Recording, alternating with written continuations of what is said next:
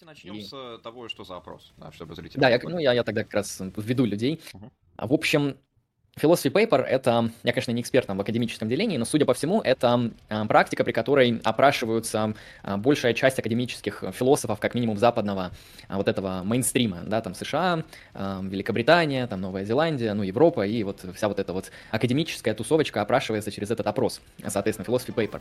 Ну, он на английском, поэтому русские философы, я не знаю, попали туда или нет. Соответственно, последний опрос проводился 10 лет назад, в 2010 году. Там довольно большое количество вопросов на как раз-таки то, что называется называется, там, философские взгляды, позиции, предпочтения а, и так далее. Ну, там, из разряда а, по вопросам существования Бога, там, теизм versus атеизм, ну и остальные варианты. Примерно так. То есть опрос довольно простой, в нем очень много вариантов ответов, там больше ста, по-моему, а, примерно. А, и вот он проходился в 2020 году, по-моему, летом я его даже проходил, то, что он открыт был, в принципе, для всех на прохождение. А, и, соответственно, результаты вышли вот буквально недавно, буквально в начале этого или в конце прошлого месяца, вот точно сейчас не скажу. Ну и зачем этот опрос нужен, что в нем интересного? Этот опрос позволяет узнать мейнстримное положение вещей, мейнстримные взгляды академических философов на те или иные вопросы вот в 2020 э, году. Потому что последний проводился 10 лет назад, э, соответственно, некоторые показатели поменялись, хотя, как там показала справка, особо каких-то серьезных изменений там нету. То есть, э, ну, об этом, я думаю, впоследствии поговорим, там, что поменялось, что не поменялось, какие кейсы интересные, какие неинтересные. То есть, на мой взгляд, этот опрос интересный тем, что, ну, во-первых, можно узнать, какие философы в нем поучаствовали, потому что там по большей части поучаствовали те, кто подписались а, аналитические философы, большая часть из них мужчины, а, большая часть из США. А, и, соответственно, помимо этого, Помимо этого, можно сказать, по каким вопросам есть консенсус, по каким вопросам, ну, я имею в виду консенсус, там более 50% философов согласны с некоторыми кейсами и позициями. Потому что философия, понятно, это такая довольно дискуссионная дисциплина, и в ней куча разных взглядов, подходов и проблем, и говорить о консенсусе, в принципе, не приходится. Но вот в этом опросе есть некоторые кейсы, в которых философы почти, ну, таким довольно подавляющим большинством сходятся в позициях, просто-напросто так. Вот, если какие-то там будут уточняющие вопросы по опроснику, то есть что-то такое, то можете задавать. Так. В прошлой статье активно цитировалась, использовалась, и она была полезной. Я думаю, что новая будет тоже полезнее, потому что больше вопросов, они, мне кажется, лучше сформулированы, чем прошлое. И, а, еще такая вещь, которая есть в этом, в статье про это пишется. Полезная вещь в этой статье, а это то, что она, э, авторы, она позволяет авторам выделять кластеры данных, ой, кластеры взглядов, и, э, и видеть, что философы, которые, допустим, либертарианство относительно свободы воли, чаще всего они атеисты. Атеисты, а атеисты, они же идуалисты и так далее. То есть видно, что взгляды, они вместе идут. Ну, то есть многие взгляды, они идут как бы вместе. И какие эти взгляды идут вместе, э, такой опрос, он э, позволяет выделять. И, ну, это тоже полезно, потому что показывается, что э, ты когда дискутируешь с какой-то одной позицией, чаще всего ты дискутируешь и с несколькими другими, которые идут в связке с ней. Вот. Да, то есть там просто высокая корреляция. Я видел корреляцию, по-моему, там между... Там был вопрос other minds, то есть другие сознания, mm-hmm. и там было был вариант ответов uh, у партикулярных частиц, то есть есть ли сознание у uh, фундаментальных uh, уровня физического. И там корреляция между теми, кто выбирает этот вариант, и теми, кто выбирает панпсихизм, там примерно одни и те же проценты. Вот как-то так. Ну и там с этикой добродетели тоже есть интересные корреляции, но я думаю, мы отдельно об этом, в принципе, можем поговорить. Первый вопрос — это Первый априорные вопрос, знания. Априорные знания, то есть э, возможно ли знание до опыта? И большинство философов отвечают, что да, возможно. Ну, не 72%. Да, 72, даже 73%. Коллеги, у вас есть какой-нибудь интересный комментарий на эту тему? Ну, ну, я думаю, это довольно очевидно в том плане, то, что философия, она, в принципе, занимается какими-то не совсем эмпирическими вещами, это там не химия, не физика, не биология, и если уж философия претендует на то, что в ней есть знания, то, наверное, они возникают как-то еще каким-то образом там из мысленных экспериментов, из аргументов, из концептуального анализа, ну, то есть априорно. На мой взгляд, это, в принципе, коррелирует с тем просто, чем занимаются философы. Ничего удивительного я лично не вижу. Ну, да, хотя, конечно, это зависит от понимания знания, потому что э, можно часто встретить э, значит, э, утверждения об априорном знании, которые из контекста странно довольно выглядят, вот, в том числе у Хомского, например.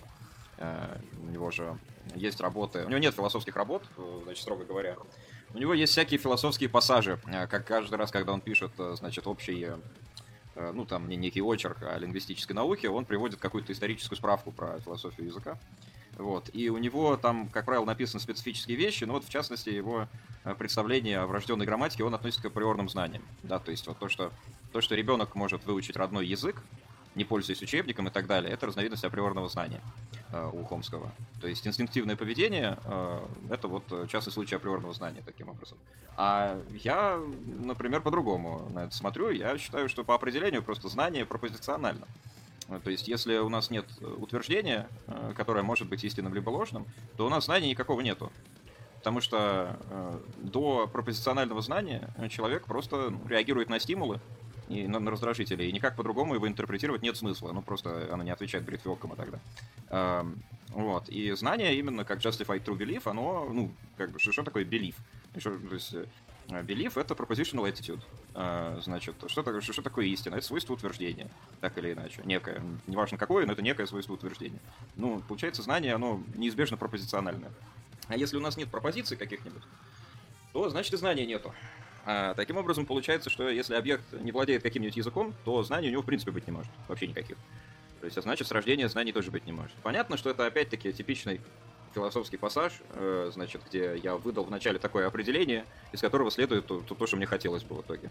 То есть я спрятал там в кустах рояля, его нашел в итоге, э, и сижу довольный. Ну, философия, она вся такая, поэтому это, это нормально. Эм, да, то есть э, по априорному знанию я, в общем, по вопросу априорного знания я в меньшинстве. Э, э, я, я это понял еще, когда в UCLA учился по бакалавриате. Правда, я занимаю такие позиции, как правило, просто специально, заведомо понимаю, что данные опросы будут примерно такие. Я даже думаю, что если я в какой-то момент обнаружу, что по какой-то из философских позиций у меня взгляды вписываются хотя бы в 70% опрошенных, то я их, наверное, поменяю. чтобы быть с оставшимися 30. Э, вот. Мне, кажется, один взгляд ты не поменяешь, но не будем ну, мы дойдем, дойдем, наверное, Эм, а, хорошо. Ну, не знаю, мне, мне кажется, просто про знания мы не будем говорить. Я просто добавлю, что мы часто говорим, что моя, там, как про животных, что они что-то знают, и тогда знание, оно может быть не, пропози... не пропозициональным. Вот, но я не, не буду сейчас на эту тему говорить дальше, и так много сказали, а вопросов много. Следующий — это абстрактные объекты. Взгляды на абстрактные объекты, ну, для слушателей абстрактные объекты, там, свойства, отношения, пропозиции те же. То есть, а, Геометрические а, математические отношения. Да, да, ге, да, геометрические объекты, математические. То есть это старый такой философский вопрос, и первая позиция платонизм, которая набрала 38%. И в рамках платонизма считается некоторые, некоторые абстрактные объекты существуют. Есть, есть какой-то способ бытия абстрактных объектов. Вот в метафизике это спор относительно универсалей, номиналистов и реалистов. Реалисты говорят, что есть универсалии. Универсали — это свойства отношений виды. Виды — это, например, человек. Свойства — это быть, не знаю... Там, шарообразным. Шарообразным и отношения — это быть э, мужем или находиться на некотором расстоянии от, от Парижа. Это все свойства. Выше, чем слева от. Да. И платонисты, они считают, что э, некоторые универсалии существуют, э, ну, там есть миллион всяких вариантов платонизма, но э, что вот пропозиции, свойства, они существуют, и это делает возможным истинный, и это делает возможным истинность э, высказываний об абстрактных объектах. Потому, потому что когда я говорю, что э, не знаю, Андрей это человек, э, понятно, что если есть человек, или да, Андрей не человек. Вот если э, мы устанавливаем отношения между э, субъектом Андрей, предикатом человек, то когда абстрактные объекты существуют, истинность суждения в рамках классической корреспондентной теории истинности, что истина — это когда пропозиция соответствует некоторым фактам, вот, существование абстрактных объектов позволяет, фундирует в мире вот, наши суждения. То есть факты есть, и поэтому наши э, утверждения об абстрактных объектах могут быть истинными или ложными. А номиналисты, они говорят, что существуют только отдельные вещи. Ну, партикулярии они часто э, такой термин используется. То есть существуют только партикулярии, то есть отдельные там здания, отдельные атомы или отдельные э, собаки, кошки, люди и так далее. А все абстрактные объекты это наш способ, ну, там, э, это наш способ говорить о них, но сами абстрактные объекты не существуют. Вот э, таким образом. Э, с небольшим... Реальные объекты. Они могут да. существовать как наши там языковые конвенции, договоренности. Это да, это номиналистическая позиция. Да, ну я, я бы еще, наверное, разные виды. Угу. Да, есть разные виды, есть там металингвистические номиналисты, есть э, жесткие номиналисты, которые говорят, что есть э, что там, художественные номиналисты, которые говорят, что э, высказывание об абстрактных объектах это подобно высказываниям о художественном вымысле. То есть, когда вы говорите, что э, можно, э, например, можно сказать, что Шерлок Холмс был мужчиной. Это истинное высказывание. Хотя ни Шерлока Холмса нет, не, ну, не мужчиной он не являлся, потому что такого человека не было. Но при этом это высказывание может быть истинным или ложным. Почему? В рамках некоторого художественного дискурса. И абстрактные объекты, по мнению так, э, нарративных, они еще называются, номиналистов, э, они говорят, что вот абстрактные объекты тоже подобны художественному вымыслу, и истинность наши утверждения об абстрактных объектах приобретают благодаря тому, что они отсылают к этому художественному вымыслу. Вот э, э, такой вариант. Ну и, соответственно, other, там могут быть что угодно. Например, есть теория тропов. Теория тропов говорит, что э, свойства, они существуют, но всегда как отдельные свойства отдельных вещей. Э, то есть, Я бы сказал, партикулярные свойства. Да, партикулярные свойства. Отличное, а, отличное название.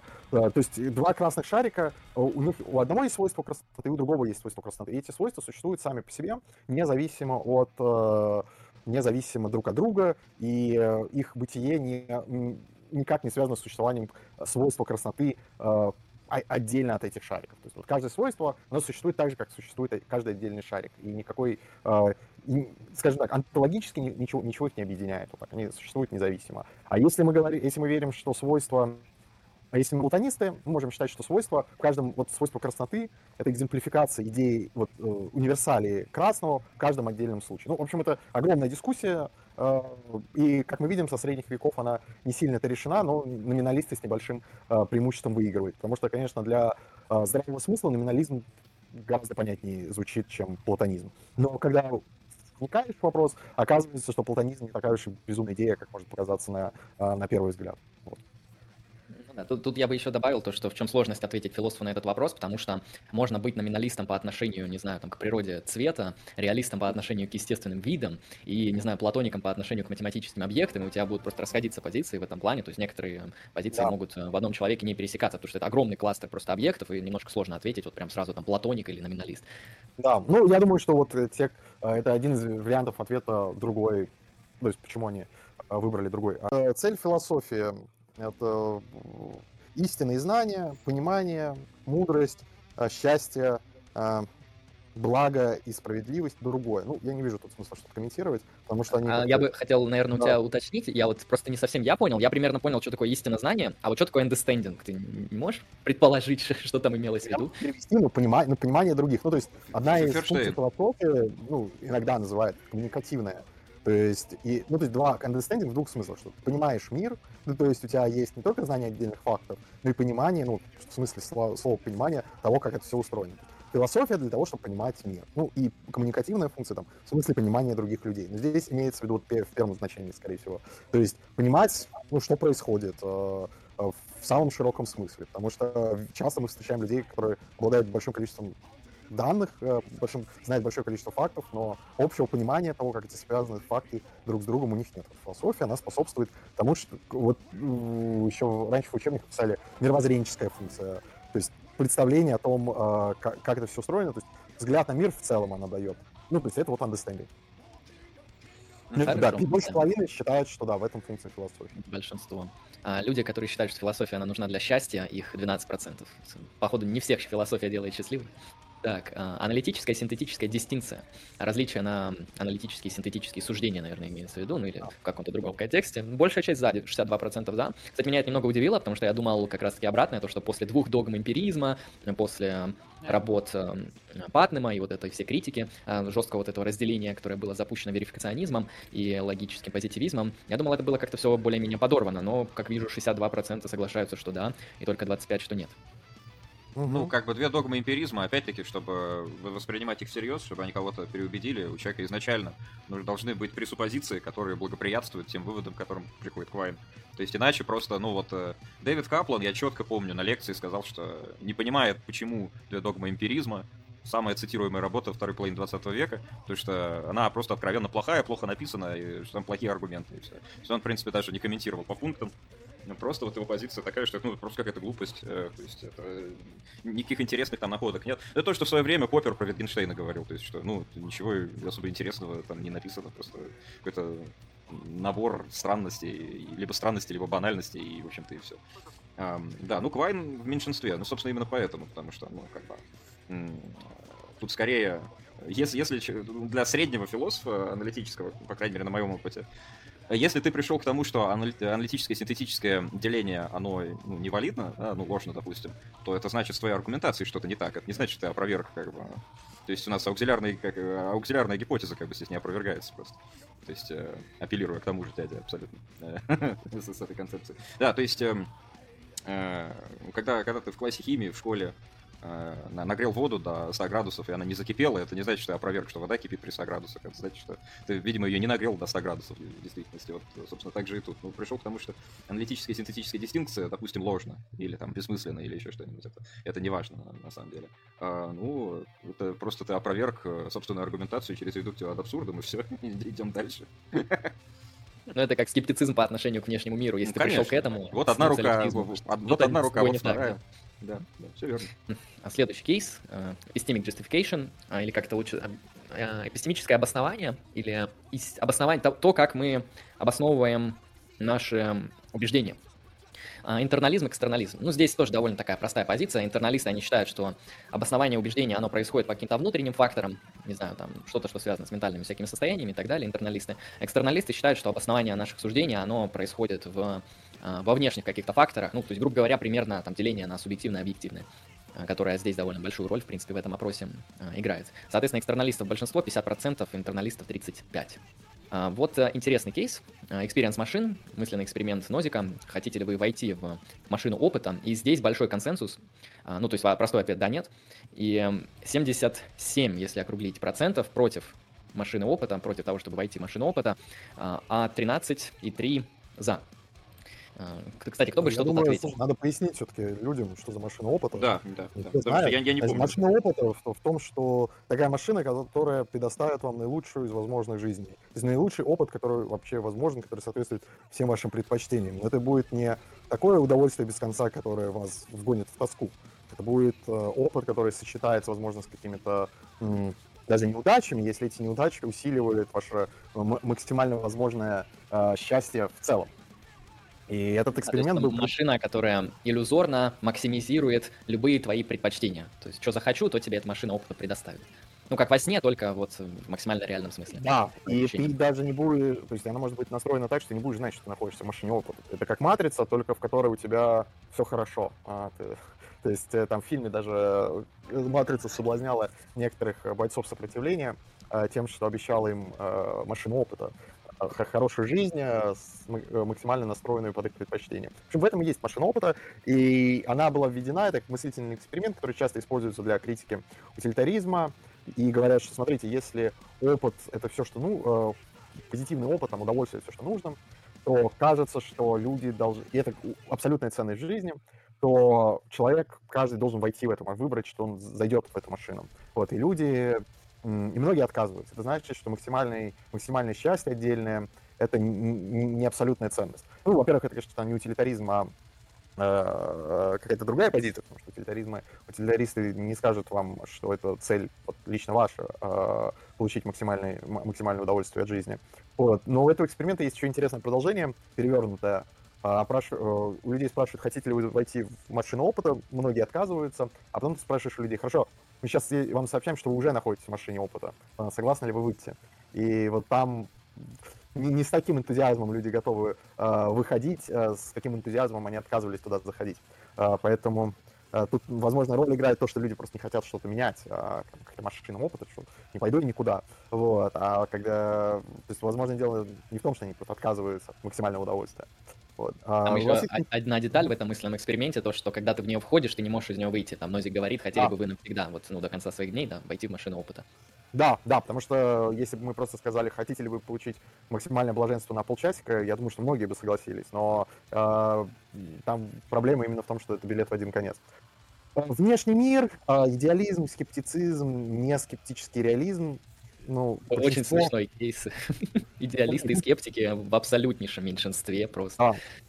Ну, то есть внешний, то есть э, философы посидели, подумали, сошлись на том, что внешний мир существует, это не иллюзия, и у нас нет оснований считать, что э, мы можем в нем сомневаться настолько, чтобы прийти к выводу, что внешнего мира нет. Или мы не можем считать, что весь мир — это порождение нашего сознания таким образом.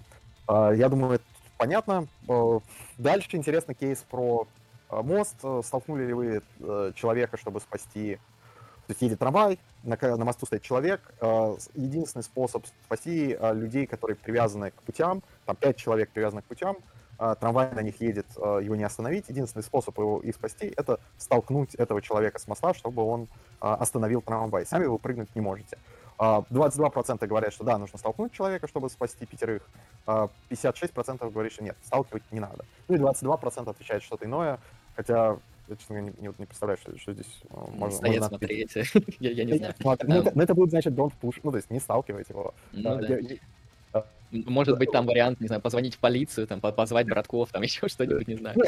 Мне просто всегда, меня еще смешит, когда люди, когда им предлагают эти дилеммы, они говорят, не нужно соглашаться на такой выбор. Не, ну, окей, не нужно соглашаться на такой выбор, но вот в этой ситуации делать вот что, как бы. А, понятно, что выбор, а, не знаю, там, позвонить диспетчеру и обесточить э, трамвай, может, он лучше, но, как бы, если нет этой возможности. А, да. Ну да. Кстати, Причем... запомните этот результат, потому что он интересно коррелирует с кейсом про классическую вагонетку, где просто рычаг надо двигать, и да. там на самом деле расходятся варианты ответов.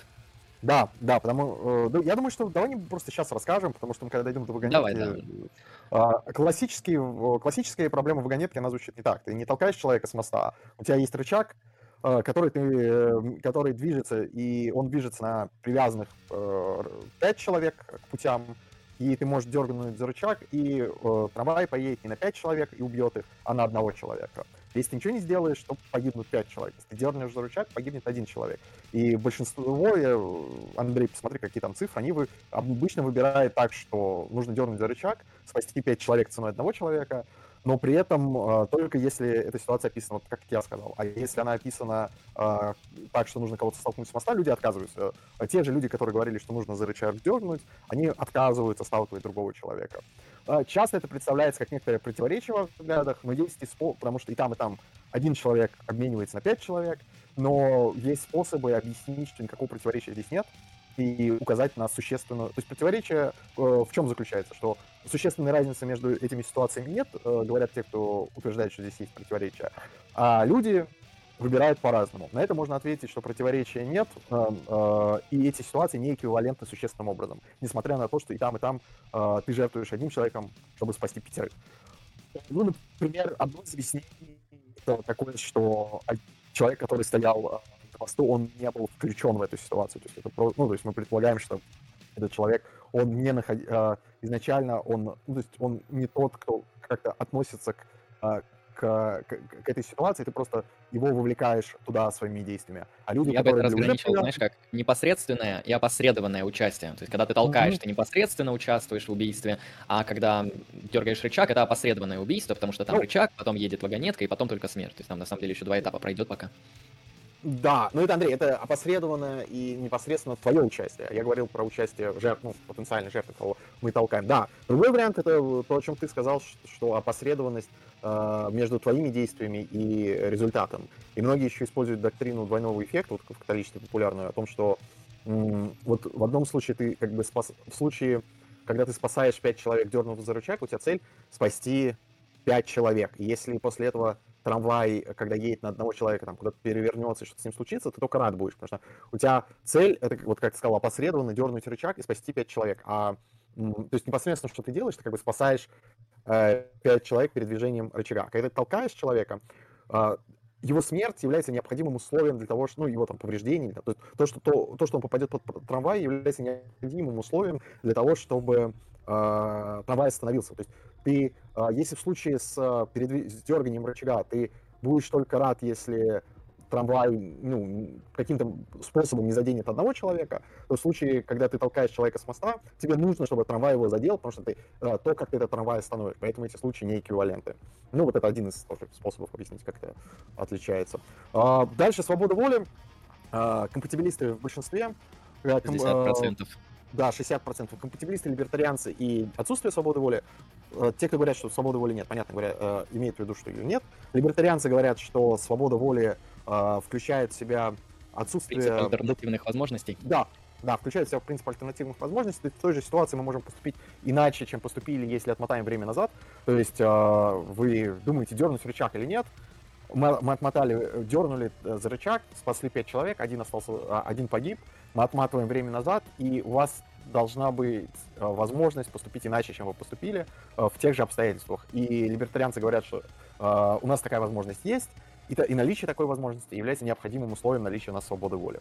А компатибилисты говорят, что наличие такой возможности не является необходимым условием для того, чтобы у нас была свобода воли. То есть, возможно, что каждый раз, когда будем время отматывать назад, вы будете поступать точно так же каждый раз, и по-другому не можете э, поступить в сильном модальном смысле, но все равно вы э, свободны. Вот это скажут э, компатибилисты.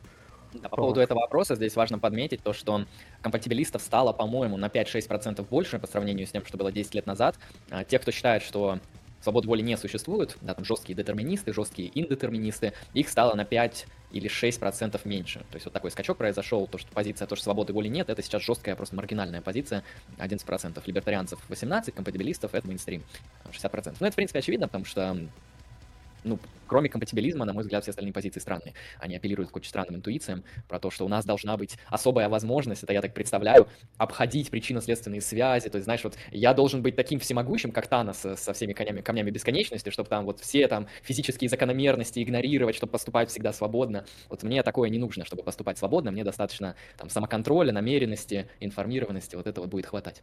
Ну, ты знаешь, я раньше тоже так думал, и, а недавно мне что-то э, стало м, толкать к либертарианству, то есть, э, возможно, из двух э, противоречий. То есть я всегда считал, что я компатибилист по тем основаниям, которые ты сейчас назвал.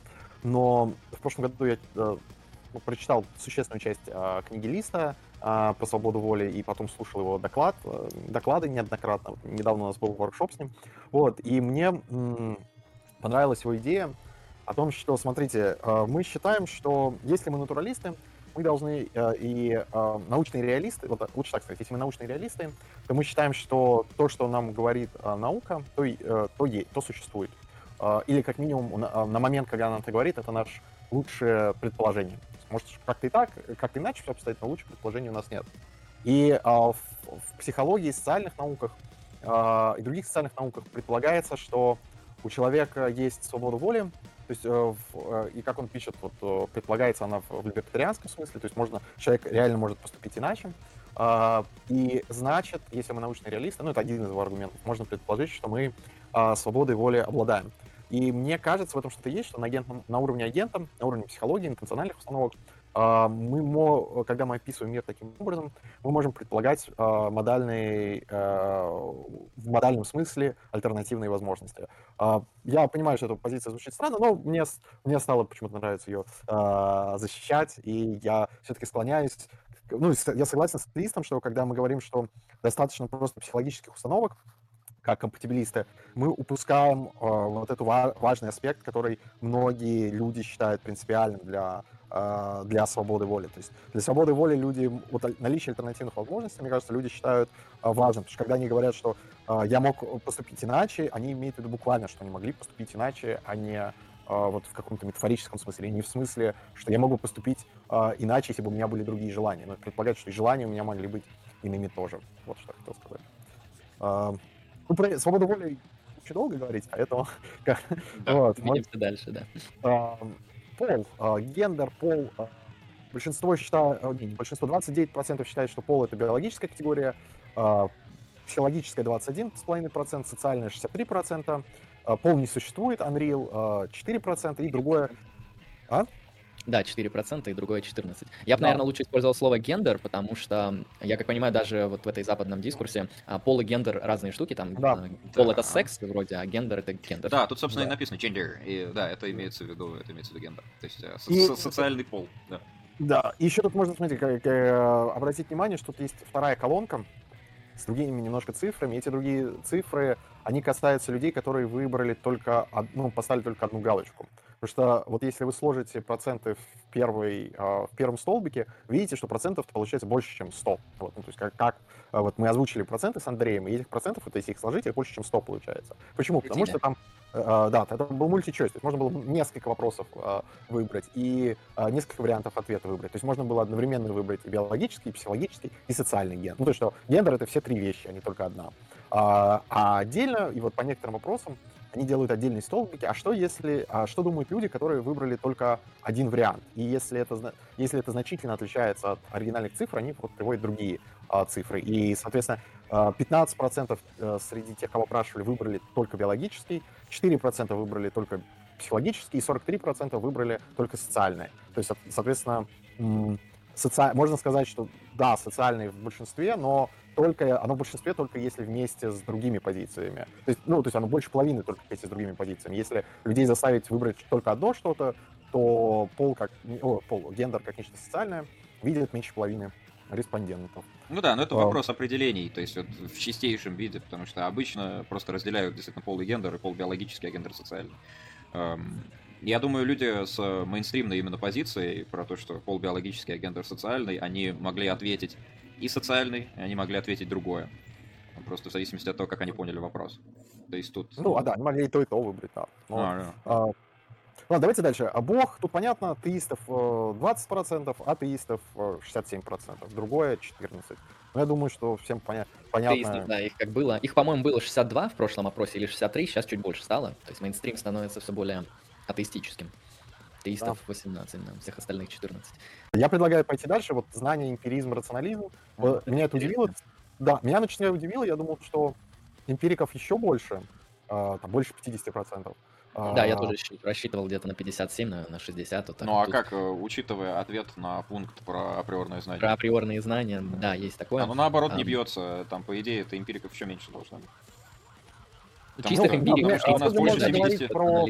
Потому что у нас а... отрицающих априорные знания меньше 20%. Не, не, может быть. Потому что, смотрите, эмпиризм — это идея, что основа и опыт — основа знания, рационализм, э, что мышление, ну, то есть основа знания — это наше мышление, а не опыт. То есть мы можем получить, грубо говоря, если мы рационалисты, можем э, считать, что мы считаем, что мы посидели, подумали, никаких новых данных мы не получили, и у нас переросло э, знание. И какого рода превращение знаний является основным. Вот. И дальше можно же играть с э, определением. Можно сказать, что, допустим, эмпиризм является основой нашего знания, ну, эмпирические данные являются основой нашего знания, но при этом часть знаний, они априорны. То есть тут нет какого-то противоречия. Можно что-то знать доопытно, но большая часть знаний получать опытным путем. А, то есть э, тут можно подвигать эти определения и сгладить это противоречие, о котором ты говоришь. Поэтому вот законы природы э, юм, юмянские, не юмянские. Юмянские законы природы, что законы природы, они носят регулярный характер, это, это, это регулярности, которые мы подмечаем в природе. А не юмянский взгляд, это о том, что ну, какие-то другие там есть э, взгляды, например, что законы природы это какой, знаете, такой, как механизм, который управляет на, на, э, на тем, что происходит. Ну, иными словами, юмовская позиция антиреалистская, вот, а другие да. реалистские просто. Да, скорее да. реалист. Хотя, если брать да. Юма, если Юм рассматривает причинно-следственные связи и законы природы как регулярности, то здесь стоит вопрос, эти регулярности, они где? Они в мире? Если да, то это реализм. Просто а, Юм, наверное, он еще договаривает такой момент, то, что у нас есть психологическая привычка эти регулярности обобщать и говорить, что это на самом деле какие-то такие генеральные принципы устройства действительности, а на самом деле это только регулярности. Поэтому ну, реализм или антиреализм вопрос спорный, но, по крайней мере, это не такой наивный взгляд на законы природы, где это какая-то такая абстрактная сетка вселенной, которую там какой-нибудь бог запрограммировал, который управляет э, всем этим миром. Так. А, логика. Следующий кейс. Да, кстати, проценты сказали, не юмианских моделей 54, юмианских 31. А с логикой интересно, потому что тут произошел небольшой скачок. Ну, классическая логика а, среди философов остается в мейнстриме, 53% а, скакнул, правда, довольно неплохо процент не классических логик, предпочтений в сторону не классических логик. На самом деле, тут проблема в том, что не классических логик, их очень много, они довольно разные формальные дисциплины, хотя и, наверное, сказал про классические, так можно сказать. А сейчас не классических логик предпочитают 26, можно округлить 25, э, точнее 27%. Было, по-моему, на 7 или 8 процентов меньше. Тут так я что... скептически подойду, потому что что вообще значит предпочитают классические и не классические? Помимо того, что не классических логик не просто много, а их сколько богу угодно, в принципе. То есть их, в общем-то, выдумывать можно каждый день по новой и называть логикой, потому что они не обязаны даже отвечать э, формальным критериям, э, значит, математическим критериям того, что такое логика. А, значит, э, это далее, это полбеды. Классическая логика, она тоже неоднородная. То есть э, это тоже зависит от того, что мы понимаем под классической логикой. Классическая логика это то, что было в классический период, то есть это квадрат Аристотеля, вот это все. Или классическая логика это логика высказываний. Э, классическая логика это булева алгебра. Классическая логика это логика предикатов. Классическая, а включает ли она теорию множеств, например, да? То есть вот если мы редуцируем логику к теории множеств, мы считаем, что, что вот можно выразить э, логику в теории множеств. Включает ли логика теорию множеств тогда? А теорию моделей, а там еще что-нибудь. То есть это опять-таки, Стэнфордская энциклопедия философии вообще утверждает, что, в принципе, изобретение логики завершилось в 60-х годах прошлого века. с доказательством теоремы Линдстрема, которую я не помню, но постоянно про нее говорю очень много. Я очень люблю про теорему Линдстрема. Вот. Э, совершенно не помню, как она доказывается, даже приблизительно не, смогу даже гуманитарно э, пересказать, но вот теорема очень интересная. В 65 году была доказана, и вот на этом, значит, закончилось формулирование логики. Окей, но это теорема из теории моделей. То есть она, как бы, то есть получается логика как дисциплина, классическая логика, включает в себя теорию моделей. А это гигантская математическая дисциплина про то, как вот один формальный язык выразить через другой формальный язык. Далее, формальная семантика. Получается. Потому что теория моделей утягивает в логику всю дисциплину формальной семантики сразу. Потому что формальная семантика, ну, по сути дела, подраздел теории моделей. И так далее. А, значит, это все как бы здесь учтено просто быть не может. То есть здесь, возможно, в статье, я не читал статью просто, здесь, возможно, в статье где-то как-то эксплицитно, да, указано, да, то есть это как-то разобрано, но конкретно все эти вещи, они, ну, просто я по количеству страниц в статье могу понять, что это там все не, не, не учтено, оно просто не может быть. Значит, э, это еще, и, и это все на самом деле не самая большая проблема. Самая большая проблема в том, что, э, в общем-то, ну, невозможно предпочитать, да, быть за какой-то один формальный язык, за какую-то одну математическую там дисциплину, э, значит, э, против другой, да. То есть э, вы за арифметику и, или вы за, или за, за тригонометрию, да, то есть вы... А кто сильнее? Да, да, да. Э, э, то есть, потому что логика в известном смысле это просто, ну, подраздел математики. А если это не подраздел математики, то получается все очень плохо, потому что, как я уже заметил, классическая логика это может быть, ну, логика из классического периода то есть античная логика, то есть логика Аристотеля. То есть classics — это, это исследование в Древней Греции. Э, так, так обычно кафедра называется, на которой Аристотеля проходит. Мы, например, за Аристотелем ходили на другую кафедру, он не на философии был, он был на кафедре классицизма. Вот. Эм, то есть э, это вот по, по всем вышеозначенным причинам это очень глупый вопрос. Я бы здесь выбрал вариант э, другое. это другое, потому, потому что, ну, это действительно другое. Это, это просто очень глупый вопрос. Вот так вот. Следующий кейс — смысл жизни. Вот я здесь тоже, на самом деле, удивился, то, что реалистических взглядов не так мало, как оказалось. Тут субъективизм, объективизм и не существует. Ну и там еще есть озер. Я, правда, без понятия, что, что там в озер может быть. Э, по-моему, исчерпывающие ответы. Ну, понятно, субъективный, потому что смысл жизни, он задается самим агентом, он сам себе ставит там цели и какие-нибудь предпочтения, которые формируют что-то, что имеется в виду под смыслом жизни. Смысл жизни — это что-то наподобие ценности. То есть как, какая, как, какая ценность у нашей жизни или э, каково... Или финальная кауза. Да, легче, наверное, сказать финальная кауза, то есть за, зачем жизнь, то есть для, для какой там x телос. А, субъективно определяется субъектом, да, объективно определяется объективными характеристиками. Там, кстати, тут большая корреляция будет с теорией объективных списков в вопросе well-being.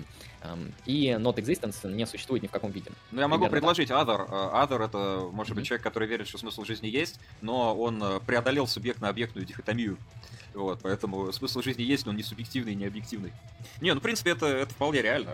Разные бывают парадигмы. Вот если человек, например, считает, что э, индивидов нет, ну, да, то есть, э, то есть личность не является там субъектом, не является агентом, а есть э, только вот эгоистичный ген, например. И у эгоистичного гена, поскольку это, в принципе, вполне себе эволюционный такой агент, у него есть предназначение. Предназначение реплицироваться. Он является репликатором, и по определению репликатор, он нужен, чтобы реплицироваться, так или иначе. То есть э, ген он не является в этой ситуации субъектом, в том смысле, в котором это, значит, указано в вопроснике, да, потому что это не, э, значит, личность, которая там наблюдает мир, у которой там какие-то мнения есть и так далее. Это просто, ну, какая-то штучка, которая что-то делает, да, как шестеренка, я не знаю. Ну, да, слушай, просто это же важно, что когда написано про значение, смысл жизни, meaning of life, а, смысл, он а, предполагает, а, что тот, кто ему следует, он может его понимать. Ну, то есть в, этом вопросе, мне кажется, когда спрашивают про человека, предполагает, что человек, независимо от того, смысл жизни субъективен или нет, он может его воспринять и следовать ему. Потому что если он выполняет некоторую функцию, не понимая, что, что он делает, его жизнь бессмысленная. И поэтому здесь предполагается и вопрос «зачем?», и понимание этого «зачем?». И дальше а, если мы говорим про объективистов, это будет также коррелировать с, а, с нормативной этикой, когда нам говорят про virtue ethics, и, и, а, вообще их объективистов должно быть больше, потому что те, кто сторонники этики добродетели и сторонники консеквенциализма, скорее всего, они должны быть и объективистами относительно смысла жизни, потому что, ну, если они утилитаристы, например, потому что тогда для утилитариста смысл жизни в целом-то понятен, и также понятен он и для этики добродетели, особенно в ее классическом изводе. Потому что у Аристотеля же... Да, достижений и в демонии, и в демонии для всех. А, ну, для всех, кто а, способен ее достигнуть, и даже для тех, кто ее не способен достигнуть. По Аристотелю мы не все способны достигнуть а, гармоничной жизни, но эта цель даже недостижимая есть для всех в качестве объективного идеала.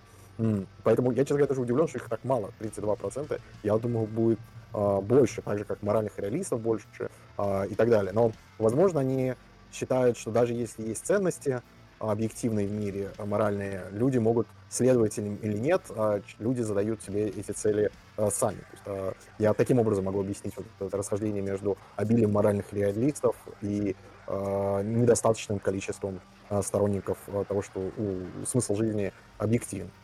А, и, и other, там же есть еще гибридный, а, гибридный взгляд. Гибридный взгляд, он такой, что есть объективные ценности в жизни, но они ценны только тогда, когда мы субъективно их принимаем. То есть это, э, ну, она так называется, гибридная теория смысла жизни, а, в рамках которой учитывается, что да, мы не можем говорить, что смысл жизни может быть какой угодно, есть смыслы жизни, которые ну, лучше, чем другие, а, но при этом, а, пока человек э, субъективно их не примет, ценности в этом никакой нет. Ну, допустим, у нас есть врач, который хочет помогать, э, не знаю, помогать, вернее так, он просто объективно помогает большому количеству людей в больнице, живет такую жизнь, которую в рамках некоторых теорий ценностей можно признать как объективно правильную, то есть его жизнь объективно осмысленная. Но при этом ему самому субъективно кажется это все ерундой. И кажется, что это показывает нам ценность субъективности. И вот чтобы обойти вот такой, такие контрпримеры, ввели гибридную теорию э, о том, что смысл жизни объективен, но субъективно мы должны ее принять, э, но субъективно человек должен эти ценности принимать. Хотя, конечно, при ближайшем рассмотрении гибридная теория, она в основе своей, она в первую очередь объективистская, а потом уже субъективизм к ней такой прикручивается как техническая штучка, которая позволяет обойти некоторые возражения. Вот. Ну, да, это скорее такой объективизм с э, включением субъективного элемента. Да, да. Так. Mental ну, content. Um, да, ментальный контент, ну или как это лучше перевести, содержание сознания, наверное, да. А, интернализм, экстернализм. Большая часть интерналисты, причем довольно большой процент, 58%, и интерналисты 26%, um, все остальные 20%. Причем, как я понимаю, в этом опросе можно было и то, и другое выбрать, поэтому чистых экстерналистов 53%, а чистых интерналистов 21%. То есть э, идея такая, что определяется ли содержание нашего сознания внешней э, средой. То есть может ли быть э, созна... можно ли что-то знать вне связи с внешним миром? Ну, так если э, грубо э, перевести это, и большинство считает, что вот, только в связи с внешним миром у, у нас может быть какое-то содержание сознания. Вот. Ну, методика Большинство моральные реалисты, это неудивительно, моральные реалисты считают, что моральные ценности существуют объективно, не зави... э, как факты мира, и моральные антиреалисты считают, что моральные факты не существуют объективно. Они, допустим, субъективные, релити, э, не знаю, там, социально сконструированные ну, да. или какие-то еще другие варианты. Ну, пон- понятно, нету. что... что... Что говоришь? Я говорю, либо их вообще нету, а моральный язык, да. он выражает что-то иное, не да. оппозиция. Да, да, по-моему, мы вот, Андрей, у нас, по-моему, даже был выпуск на, с тобой на, у тебя на стриме про метаэтику. Да, ну, про это, это такая вещь, которая обычно позицию, которую люди занимают, как только начинают с метаэтикой знакомиться и вообще с нормативной, ну, вообще с этикой знакомиться, потому что часто люди, которые в, ну, в вопросе там, не разбираются, я сейчас не оценочно, но просто по факту, что большинство людей, они э, говорят, ой, моральные ценности — это дело вкуса. У, у людей там разная мораль в разное время, в, у раз, и в разных обществах, и у разных людей может, может быть разная мораль. Но как только они, э, их спрашивают...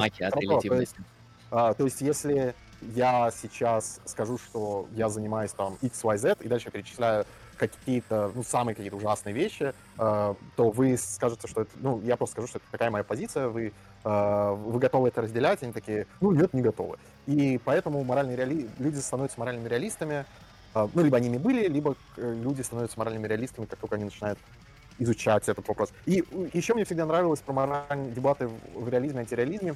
Идея о том, что даже если мораль, мораль является моральным конструктом, это не значит, что она не может быть объективно хорошей или плохой, потому что многие вещи, которые социально сконструированы, мы можем их э, сравнивать по каким-то шкалам, которые не сводятся к э, субъективным предпочтениям. То есть университеты, они являются социальными конструктами, некоторые университеты при этом могут все равно быть объективно лучше, чем другие, э, или хуже. Вот.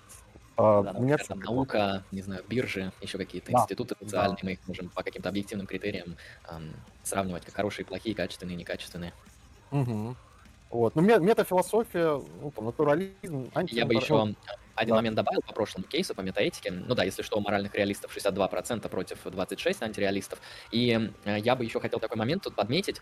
Э, там в конце данного опроса есть э, классификация того, какой отраслью философии занимаются философы, которые прошли опрос. Большая часть эпистемологи, и там, по-моему, топ-3 те, кто занимаются моральной философией. И вот мне кажется, тут тоже есть такая жесткая корреляция между количеством людей, которые занимаются моральной философией и моральными реалистами. Потому что, я как понимаю, большинство людей, которые заняты там политической философией, нормативной этикой, они просто имплицитно уже принимают моральный реализм, потому что, ну, так удобнее просто, вам легче рассуждать по поводу каких-то нормативных кейсов, э, принимая моральный реализм. То есть вам очень сложно будет обосновать, например, консеквенционализм, если вы моральный антиреалист, либо вообще невозможно. Я не видел, есть подобные попытки или нет. Поэтому тут тоже такая корреляция, а, на мой взгляд, может быть обнаружена между количеством людей, которые занимаются моральной философией и моральными реалистами просто. Да, следующий кейс – метафилософия, натурализм versus нон-натурализм. Натуралистов стало больше, насколько я помню, их 50% versus 31 нон-натуралистов в философии. Я, честно сказать, не особо понял этот вопрос, что я гуглил. А я как понял этот кейс что-то наподобие следующего. А, философия может а, ответить на собственные вопросы, не выходя за рамки натурализма, это, по, идее, позиция натурализма. И, соответственно, не может. То есть она должна выходить за рамки натурализма. Но это один вариант ответа. Я такой нашел. Мне кажется, он нет, не удовлетворительный. Я, честно сказать, без понятия эм, более подробно, что эти дебаты значат в плане там, натурализм, нон-натурализм. Может быть, они значат просто-напросто то, что философия, она должна ориентироваться или должна иметь какую-то натуралистическую установку, то есть она там не должна противоречить науке, современным каким-то естественным открытиям и так далее. Это вот натурализм. Но натурализм, окей, что-то альтернативное. Или, может быть, натурализм подразумевает, это имеется в виду что-то вроде реализма, то есть, мол, ответы на философские вопросы они как бы объективно есть, то есть э, они не выдумываются из головы. А, то есть если человек, например, э, реалист относительно законов природы, он все равно может быть там нон-реалист относительно там каких-нибудь умозрительных законов, более умозрительных законов, там, типа логика и так далее. То есть, может быть, это имеется в виду, я не знаю. Так. Может быть, еще а, имеется в виду антология, ну, просто взгляд, и общий взгляд на философию, что в целом люди, э, ну, первый вариант, э, что что люди думают про философские вопросы в целом как натуралисты или антинатуралисты, как описание их э, общего общих взглядов. И, да, и дальше там уже, ну, понятно, что антинатуралисты, они идут в, э, у них будет, допустим, либертарианство, скорее всего, теизм и дуализм, и антифизикализм. А натуралисты, наоборот, будет компатибилизм, атеизм, ну там, я уже забыл, что еще называл. Вот. И плюс это может быть относительно антологии метафилософская позиция. Можно э, говорить, что Э, допустим, существуют только э, только, э, только сущности, познаваемые и описываемые, и согласующиеся с естественно-научным взглядом на мир. И, и это будет антология, это будет один из разделов, относительно которых мы занимаем вот эту метафилософскую позицию. Натурализм, антинатурализм в целом. Вот. И, ну, и дальше, кстати, вот вопрос сознания, mind или ум.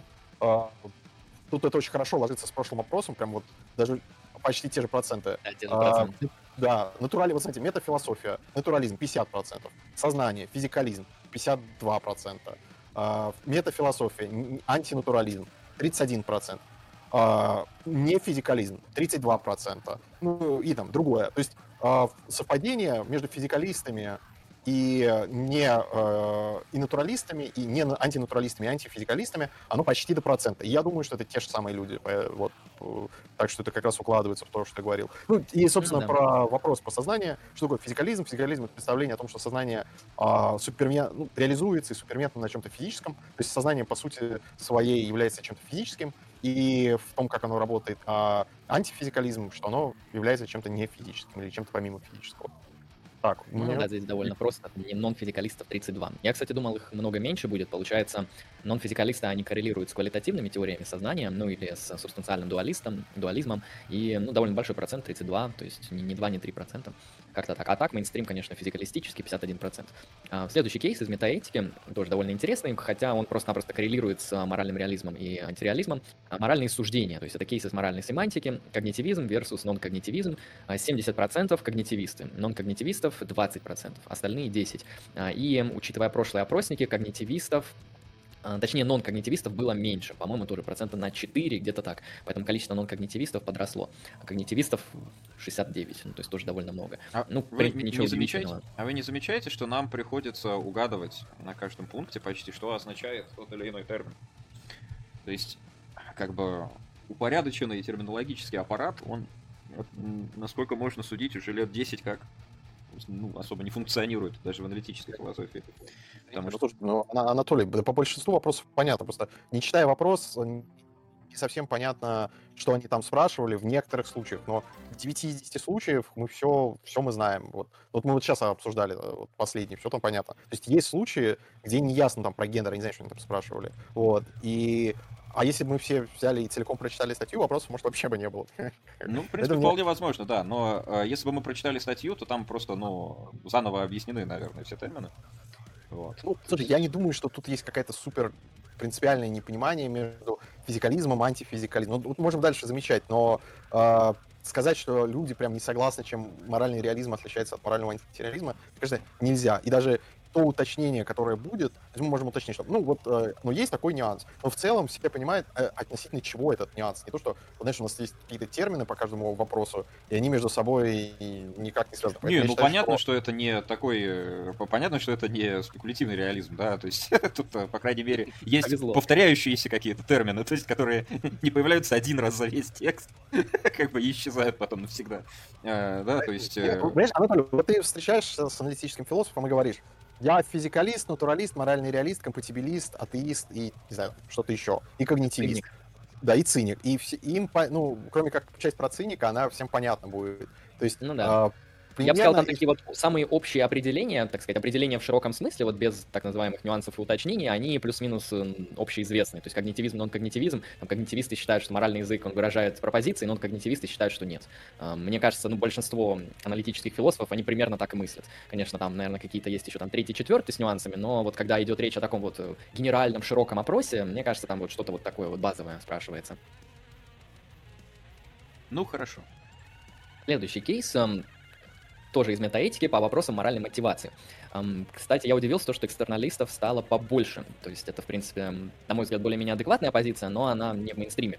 Интерналистов, соответственно, 41, экстерналистов 39. Сейчас попробую этот кейс объяснить, потому что он не совсем очевидный. Недавно как раз читал по моральной мотивации. А, в общем, Интерналисты в вопросе моральной мотивации в метаэтике убеждены, что моральные суждения нас мотивируют на воздержание от тех или иных действий или на те или иные действия в силу своих внутренних свойств. То есть, грубо говоря, у моральных суждений есть особое такое вот свойство, помимо того, что они претендуют на описание некоторых моральных там а, положений вещей, у них еще особое свойство есть, они нас с необходимостью мотивируют на действие или на, или на воздержание действий. Это интернализм.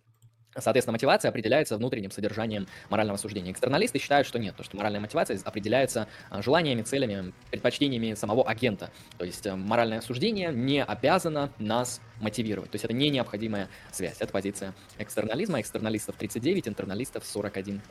Остальных 22. Ну, там, наверное, смешанные какие-то позиции. 22. Ну, вот, нормативная этика. О, вот это вот интересно. Нормативная этика. Я очень удивился. Дико скакнул процент э, Virch этик. Um, теперь это, ну, буквально мейнстрим. В общем, диантологи 32%, 32% деонтологов, консеквенционалисты 30% и представители этики добродетели 37%.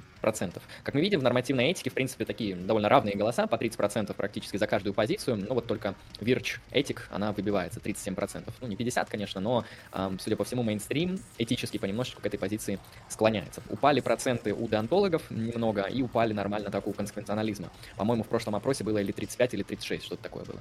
А, и там вроде как смешанные позиции были, поэтому чистых представителей этики добродетелей 25. Там, наверное, можно было какие-то совместные позиции выбрать. То есть я думаю, вы можете там одновременно быть консеквенционалистом и включать в себя этику добродетелей. Это не противоречит а, каким-то таким смыслом. А, поэтому здесь я бы только учел то, что этики добродетели больше стало. Да, да эм, персональная идентичность или тождество личности. Биологически, психологически, зависит от фактов и иное. Соответственно, психологический подход как был мейнстримным, так и остался, 43%, эм, биологический подход 19%, анималисты, то есть по большей части, и зависит от фактов 14%, меньшинство. Э, соответственно, ну тут довольно все просто, то есть ваша персональная идентичность, ваше тождество личности, она закрепляется за какими критериями? За биологическими, то есть это там, не знаю, ваш организм, ваши куски мозга, есть такой там теория, по-моему, теория лобных долей, или как-то так, то, что наша личность, она закреплена за лобными что-то, что связано с биологическими кейсами.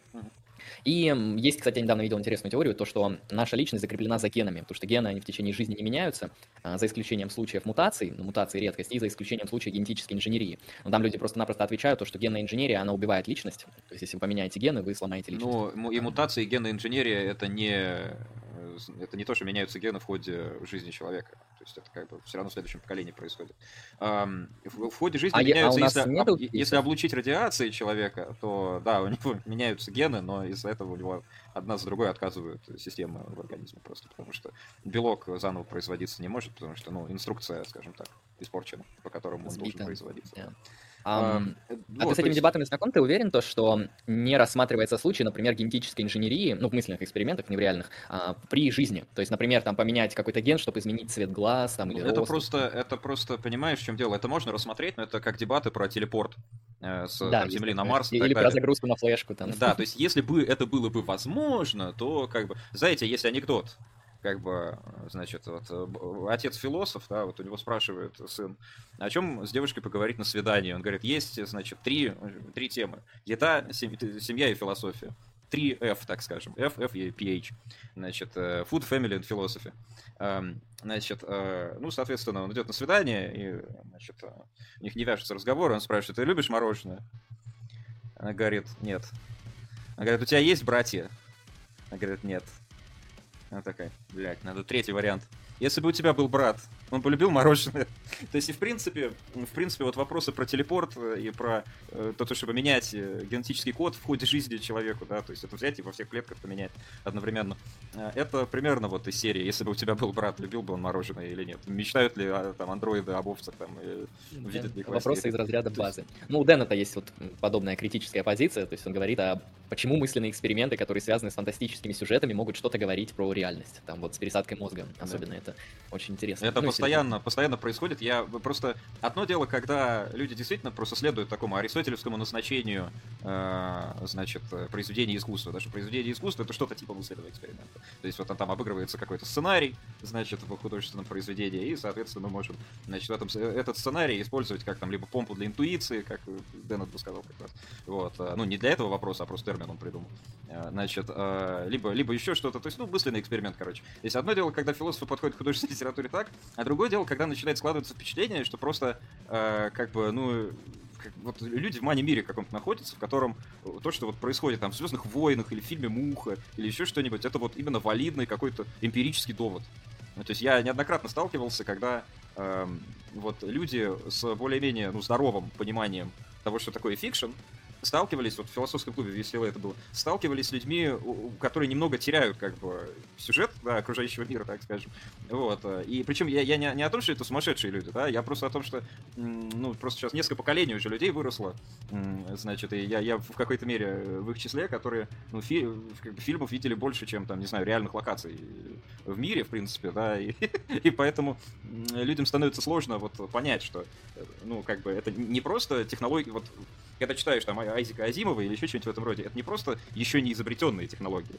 Это, ну, скорее всего, невозможные в принципе технологии. То есть нет вообще никакого резона считать, что они когда-нибудь будут, и что эти технологии не приводят даже там к логическим противоречиям каким-нибудь, потому что у автора нет обязанности перед там логикой, науками и так далее. Эм, да, это, действительно вот э, не всем... Ну так вот, я возвращаюсь к теме про поменять генетический код, это вот относится к такой категории мысленных экспериментов, когда начинаются рассуждения про, то есть, а что если было бы как в фильме Doom, там, с, с Дуэйном Джонсоном, как бы, а что если, ну, давайте а, про это напишем еще. Э, это, а что если криптонит? Криптонит, да, он этот, как его звать, Бен Шапира, он в Гарварде писал курсач э, на тему того, что э, то, что Бэтмен не убивает Джокера, это аморально. То есть, вот, это тоже замечательно. Образование скакнуло, конечно. Это обращаю внимание человек консервативных взглядов, то есть приземленный довольно-таки. Э, то есть этого сложно упрекнуть, то, что там выдумывает какую-то ахинею на ходу. А, так, ладно. Эм, на, на чем мы остановились, прежде чем я... Personal identity. Да, да, биологический взгляд 19, психологический 43. Психологический, соответственно, закрепляет персональную идентичность, тождество личности за ментальными состояниями, обычно за памятью. То есть, если у вас есть преемственность воспоминаний, то личность сохранена. Соответственно, если нет, то личность разрушается. Вот, эм, следующий кейс. Тут, в принципе, понятно, философский прогресс. Есть или нету. Те, кто считает, что его нету, 4%. Э, те, кто считает, что его немного, 46%. Это вот элитал мне нравится. Немножечко, да. И те, кто считает, что его много, 41%. Остальные 8%. Так что вот, те, кто считает, что мало и много, они примерно в равной лодке. Но, но большинство тех, кто считает, что немножечко есть. Ну, прогресс философии, это, да, отдельный большой кейс. Но, в общем, немножечко есть, судя ну, по всему. Ну да, да, да. Ну тут как бы ответ зависит от э, понимания кванторов естественного языка, что такое элита, что такое лот. Эм, то есть он тоже философский контингентный, так скажем. Ну да. Слушай, по философскому прогрессу вышла книга этого самого Даниэла Столяра, а, так и называется «Философский прогресс». И там вот вся книга... книга да? Я просто это... видел статьи, он реш... решил книгу там систематически как Да, у него, у него есть прям целая книга, за прошлого года, по-моему, она. Вот, и там она вот вся про про то, что почему, какой есть, э, ну, то есть аргументы за оптимизм относительно философского э, прогресса. Э, ну, то, что он есть, ну как, конечно, он есть, потому что если мы смотрим на взгляды Декарта и ну, его современников на сознание, можем спросить, у нас вот взгляды на сознание не продвинулись, вот философские с Они изменились. Ну, они изменились, но они точно стали гораздо более гораздо более комплексными, и они могут в себя инкорпорировать э, взгляды Декарта, а взгляды Декарта на современные взгляды вообще не могут. Ну, его современник, вообще не, э, вообще не поймут, о чем мы говорим. И, э, то есть, вот э, всякие аргументы за свободу воли и совместимость его там с детерминизмом. То есть, большая, большая работа проделана, и мы видим, э, что люди э, создали аргументы, которые работают лучше, чем прошлые. То есть и аргументов прошлых не было. Ну, то есть я не буду сейчас тут прямо это отстаивать, но посмотрите книгу Столяра, и можно еще послушать э, книгу э, Васильева про историю философии. Есть такой подкаст «Искусственный интеллект», там Вадим Васильев рассказывает про историю философии. Он мне тоже понравился, как эту а, проблему э, что люди противопоставляют научный а, прогресс и а, философский, но научный прогресс, он во многом он не, не научный, а технический прогресс. И те взгляды, которые и в основном а, то, чему мы обязаны улучшению качества жизни, это технические изобретения, а не научные. То есть большая часть того, что нам нужно для комфортной жизни, оно а, имело место уже в античности. И проблема античности, она в, и там средних веков, это представление об обществе человеке философские. И те представления философские об обществе человека, которые у нас сейчас есть, они просто ну, кардинально лучше делают нашу жизнь э, во, во многих отношениях. Ну как да, но я думаю... Говорил, я, я, я думаю... Сейчас, подожди, Го, подожди, я хочу про Гоббса сказать, Хорошо. что Гоббс, он говорил, что э, толк от философии, он определяется не теми плодами, которые она приносит нам, а теми несчастьями, которыми, которым, э, которые приносит нам ее незнание.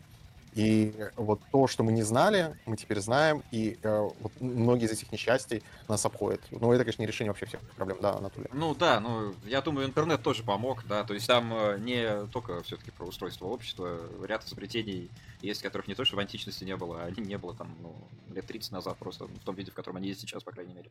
Э, так что, которые меняют общество кардинальным образом, так что, я не знаю, я не могу согласиться с тем, что какие-то основные изобретения, которые делают нашу жизнь удобнее, были уже в античности. Это, ну, я не знаю. Не, ну, не основные, ну, он, ну, это слишком сильно не основные, многие. Ну, то есть, ну, колесо, наша жизнь... По сути дела. Ну, да, колесо. Да. Ну, а, да, давайте пойдем дальше, иначе мы не закончим. Политическая а... философия. Вот тут тоже интересные дебаты. Правда, понятно, что это слишком большой кейс. Тут только три позиции выделили. Да. А, коммунитаризм, эгалитаризм, либертарианство и все остальные. А, ну, коммунитаристы, понятно, коммунитаристы, там Сэндл, Макентайр, это в основном аристотелики, хотя не всегда, это челики, которые делают акцент на комьюнити, на общество, на культурные единицы, вот на вот, на вот это вот все в политике. Эгалитаристы, я уточнял, что здесь в этом опросе это значит, это, судя по всему, те, кто придерживается позиции Джона Ролза, его теории справедливости, и те, кто с ними там, кто с ним спорил и развивал именно его теории, например, там Дворкин и другие вот э, подобные теоретики, которые склоняются к позиции Джона Ролза. Ну, либертарианцы, понятно. Э, соответственно, что по процентам? А, коммунитаристов 27, эгалитаристов 44 и либертарианцев 13. То есть либертарианцев меньшинство, ну, все остальные 20%. Ну, то, что всех остальных 20, это, в принципе, понятно, в силу того, что политфилософия, даже аналитическая политическая философия, не, не беря сюда континентальную или какую-то там, а, которая выходит за эти рамки, очень много там, позиций, просто огромное множество, которые не вписываются вот а, в эту дихотомию никоим образом. Эм, ну вот как-то так. Так что ролзианцев, судя по всему, большинство, 44%. Да, пускай да. либертарианцы и составляют 13% опроса. Да, ладно. Значит, э, э, ну, в принципе, я думаю, что так, секунду. Так, либертарианцы составляют 13% вопросов, он совершает 50%. Да, да, да, да, да, да, да, да, да, да, да, да, да. Совершает 50% странных аргументов, гениальных мысленных экспериментов. Да, да, да, есть такое, есть такое, есть такое. Отсылка именно на это. А, так вот, либертарианцы имеются в виду, ну, по большей части нозик, как бы, и, в общем-то, кто еще... То, что в мейнстримной философии, по сути дела, котируется, ну, только нозик, и, и в общем-то, и все. То есть, э, тех, те либертарианцы, которые популярны в интернете, они ну, не, не представлены обычно в академическом классе. Я, как понимаю, там Ротбарда на кафедрах. Ротбард, да. Особо. Ханс Херман Хоп отлично себе представляю просто. Да. Вот, попробовать ну, Обычно, конечно, Нозик, его работа «Анархия, государства, утопия», вот да. это вот, в каком-то смысле это и есть либертарианство, ну, да. с точки зрения мейнстрима. То есть тут просто стоит понимать, что это, конечно, политическая философия, да, там полный спектр, всякое такое, но я чисто для зрителей замечу, что а, там, ну, правых, в принципе, нет вообще. То есть, вот, по сути дела, Нозик — это, ну, обычный либерал.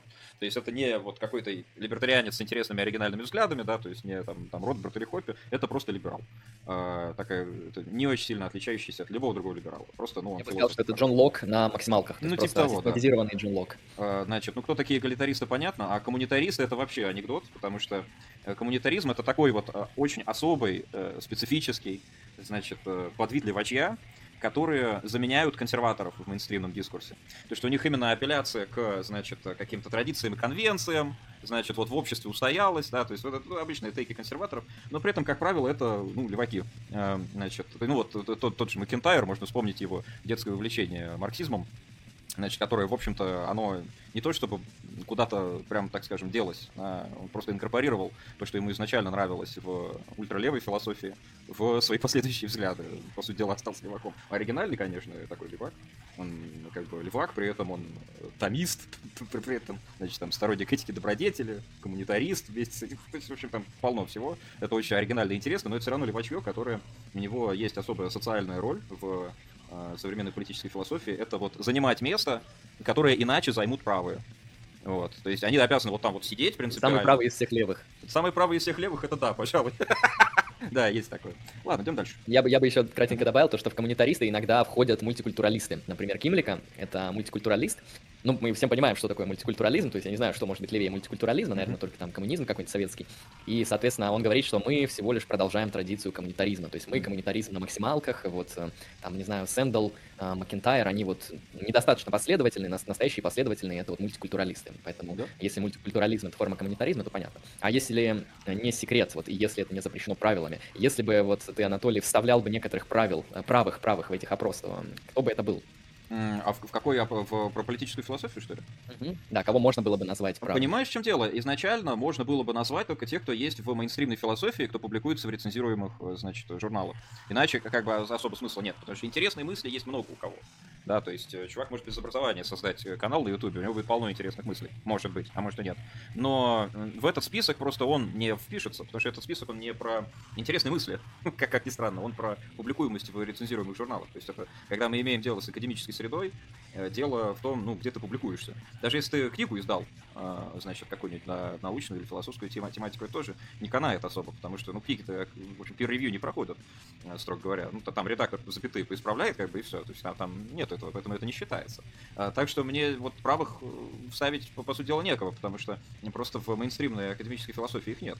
Они просто отсутствуют. Это, даже вот там Ханс Херман Хоппе какой-нибудь, который, в принципе, в принципе, у него есть какие-то публикации, у него есть вот этот вот дурацкий его моральный аргумент, э, там, этический какой-то, логический аргумент за принцип неагрессии и так далее. Но это все тоже какие-то глупости, и никто это, во-первых, аргумент лично я не нахожу его убедительным, да, но допустим, что это отличный аргумент, как бы гениальный просто. А все равно обсуждение Хоппе не ведутся, то есть на университетских кампусах. Я больше скажу, больше, э, больше обсуждается Рене Кинон, э, скорее всего, чем Ханс Герман Хоппе, потому что, ну, как минимум, в Гарварде есть кружок традиционалистов, вот, именно вот геноновцев, да, а вот, э, значит, фашистующие либертарианцы, это как бы, ну, нет, это далеко очень от мейнстрима, это очень далеко от мейнстрима.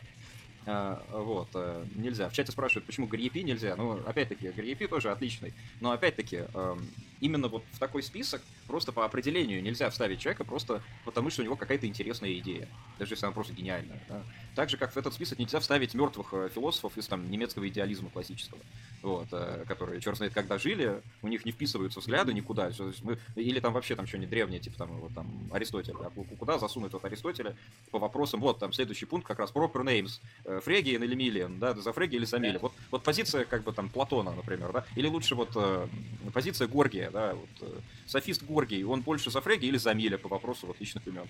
То есть э, это, это, в принципе, то же самое. Вот, с тем же успехом можно пытаться и ныне живущих, но при этом не академических каких-то мыслителей попытаться туда засунуть. Это просто не будет работать, поэтому, да, здесь особо нечего ответить. Ну, Я хотел еще сказать про политическую философию, что можно же туда включить политэкономию, и включить, когда говорили про либертарианцев, можно же называть не чистых философов, а экономистов, там, Милтона Фридмана, например, или австрийскую школу. И тогда там список огромный будет, потому что это же не чисто все политические дебаты, это и это дебаты также и по, ну, и по экономике. То есть эти вопросы, они вокруг экономики э, крутятся, и, и как только мы добавляем туда экономистов, список э, довольно широкий получается фамилий. Вот. Ну, давайте да, можно также там экологов добавить, еще кого-нибудь. Не, не, ну, не, ну все-таки про, про, про экономика к политике ближе. Чем... Ну да, экономисты. Ну да, но есть, есть, тем не менее, Deep Ecology. Э, то есть, э, я больше скажу, оно Э, про Deep Ecology есть отдельная лекция, вот в The Great Courses, там, короче, есть цикл лекций, Лоренс Хахун читает про историю политических учений, там ближе к концу есть отдельная лекция про, э, значит, э, экологические школы мысли в, в политической философии, тоже занятная такая штука, хотя ни слова про унабомбера, вот, к сожалению, то есть, по идее, основное там должно быть, но... В личном пространстве, по-моему, про унабомбера, наверное, не хотят. Да, да, не хотят, хотя, между прочим, аргументация у него хорошая, стройная, то есть там он не хуже любого академического там, философа, по крайней мере, те, которые на эту тему пишут, но просто так получилось, у чувак сумасшедший и, в общем-то, э, террорист, что мы осуждаем, и поэтому вот, сидит на нескольких пожизненных. В общем, так, я то же самое, что с Карлом Шмидтом произошло. То есть Карла mm. Шмидта приходится постоянно реабилитировать, потому что понятно, какой партийной принадлежности он был. Да, Карл Шмидт это вообще особое очень такое явление, потому что у него и заочная полемика со всякими французскими постмодернистами была как бы в свое время. И, то, есть, то есть человека не предали астракизму. Вот, вот что удивительно. Э, то есть, несмотря на то, что там все гораздо жестче, чем у Хайдегера. Это было. Ну, ну да ладно. Эм, пойдем да, уже на расу. Раса биологическая, социальная не существует, другое. Не существует, идем дальше. Это, это, я думаю, можно... Да, да, да. Наука, вот, научный реализм, научный антиреализм, другое. Научный реализм, идея такая, что то, что нам говорит наука, то на самом деле и есть. Не значит, что, э, кстати, что только наука говорит нам о том, что, что есть, но то, что нам говорит наука, э, что есть, оно есть на самом деле. Вот. Я, ну, наверное, даже уточнил, э, угу. что наилучшие мейнстримные научные теории, вот то, что они описывают угу. внутри себя, это точно существует. Это научный реализм. Да.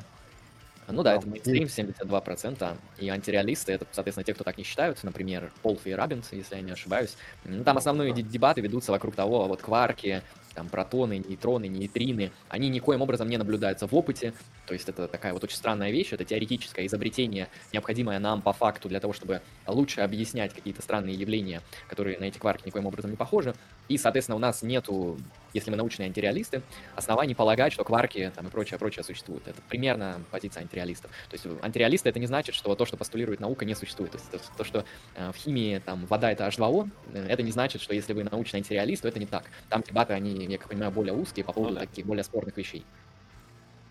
Да. Так, телепорт. Вы выживаете или не выживаете? То, что вы умрете 40%, то, что вы выживаете 35%. Ну, телепорт тоже такой блин, громоздкий мысленный эксперимент. Каждый раз, раз просто каждый раз, на каждом заседании философского клуба. Какая-нибудь падла начинала про этот да. телепорт. И просто вот это каждый раз самое скучное, в принципе, что, потому что про, про квали рассуждения интереснее слушать, чем, чем, чем вот это вот про Антологию ангелов, там ангелы, они как существуют. Да, я, я, я действительно лучше про ангелологию буду слушать, как бы про ангелов там на, на этой, на, на игле, извиняюсь.